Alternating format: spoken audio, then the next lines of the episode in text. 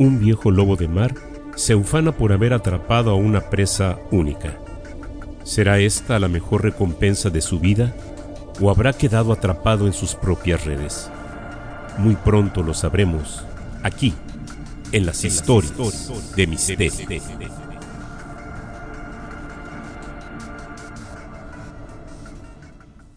La pesca del día.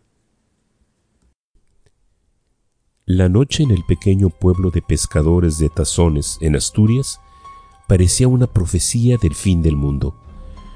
Una profusa neblina acompañada de lluvias torrenciales habían convertido a esta población en un verdadero escenario del mismo diluvio universal. Pero la inclemencia del clima no era suficiente para evitar que los pescadores se refugiaran en el bar favorito del lugar. El humo de tabaco se mezclaba con los olores de pescado y sudor, convirtiendo el tugurio en uno de los lugares más inhóspitos del planeta. Pero la atención esa noche estaba centrada en un personaje singular, que había ocupado la primera fila de la barra de aquel bar. El viejo capitán de barco, apodado el Lobo Marino, había acaparado la atención de propios y extraños al narrar con gran elocuencia la increíble aventura que había experimentado esa misma mañana. Como todos los días, comentó el viejo capitán, solté las marras de mi barco para emprender mi incursión hacia la lejanía del mar en busca de algún banco de peces. Esta mañana en especial, las condiciones del mar me parecieron particularmente diferentes a mi habitual peregrinar. El mar estaba especialmente calmado y me encontraba totalmente solo en alta mar. No divisé otras embarcaciones competidoras y por un momento me sentí muy afortunado de semejante situación.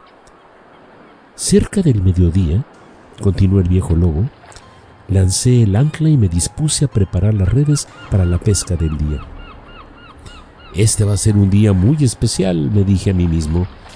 Alcé mis plegarias al Supremo y lancé mis redes al océano.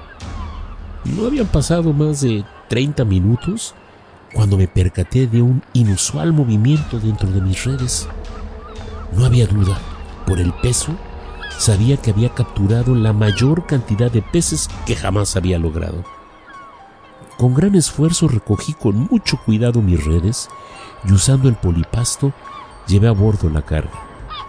De inmediato me percaté que entre la pesca había capturado algún tipo de animal de grandes dimensiones. Pensé que este ejemplar tal vez podía ser vendido en el mercado para ser usado en algún acuario o en la colección de algún excéntrico de la localidad. Me acerqué cautelosamente para identificar a dicho animal. Pero mi sorpresa fue mayúscula al darme cuenta que mis redes no habían atrapado a un cetáceo de gran tamaño, no, sino algo que me dejó sin aliento. Enredado en las redes se encontraba ni más ni menos que un ser de proporciones antropomórficas con una linda cara de ser humano, pero que poseía un magnífico cuerpo de pescado de la cintura para abajo. Había pescado a una sirena. Al momento de terminar esta frase, la turba de inmediato estalló en risas y reacciones de incredulidad. ¿Y qué piensas hacer con ella? Fue la pregunta que de manera burlona surgió dentro de la muchedumbre. Bueno, pues aunque me gustaría tener intimidad con ella, continuó el viejo lobo, la cola de pescado resulta ser un gran impedimento. El bar estalló en carcajadas. Eres un viejo loco y demasiado promiscuo, fueron las palabras que hicieron desbordar las risas y las burlas. Nuestro viejo lobo de mar quedó solo bebiendo su vaso de orujo. Al poco tiempo, una vieja enfundada en un velo raído se acercó a nuestro capitán. Hola, hijito. Me imagino cómo te sientes con tantas burlas de tus amigos, pero sabes, yo sí te creo y tengo la solución a tus problemas. El viejo lobo la miró de arriba abajo y con voz derrotada le dijo, ¿Y tú cómo puedes ayudarme? Ah, bueno, pues tengo aquí una pócima que puede hacer milagros, respondió la anciana. Dale de beber esta poción a la sirena y te garantizo que menos de lo que canta un gallo, su cola de pescado se convertirá en un par de bellas piernas humanas. Nuestro capitán había quedado convencido de los poderes de aquel elixir y gustoso pagó la cantidad que le solicitó la vieja bruja.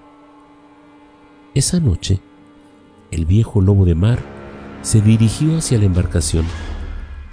Bajó las escaleras para dirigirse hacia los sótanos y llegó hasta la sirena que se encontraba aún enredada entre las redes del pescador. Haciendo uso de su superioridad muscular, obligó a la sirena a tomar el elixir que recién había adquirido. Acto seguido, nuestro capitán subió a la cubierta a esperar que la poción hiciera efecto. Al cabo de una hora, el capitán escuchó ruidos provenientes de los sótanos de la embarcación. De inmediato se percató que se trataba de pasos que ascendían por la escalera. Esto significaba que la poción había sido exitosa y que muy pronto ante sus ojos una bella chica haría su aparición. Las puertas del sótano se abrieron de par en par y la mandíbula del capitán dejó su boca totalmente abierta mientras miraba unas bellas piernas de mujer que ascendían por la escalera de madera. Este es mi día de suerte, se dijo a sí mismo, y al momento de lanzarse sobre lo que parecía ser una bella mujer, sus ojos se abrieron como platos al percatarse que la sirena se había transformado en un horripilante pescado de la cintura para arriba. Retrocedió un par de pasos mientras que la criatura se lanzaba al mar al tiempo que expelía un terrorífico grito. Esa noche, nuestro lobo de mar regresó al maloliente bar, donde ahogó su terror en silencio entre las copas del alcohol.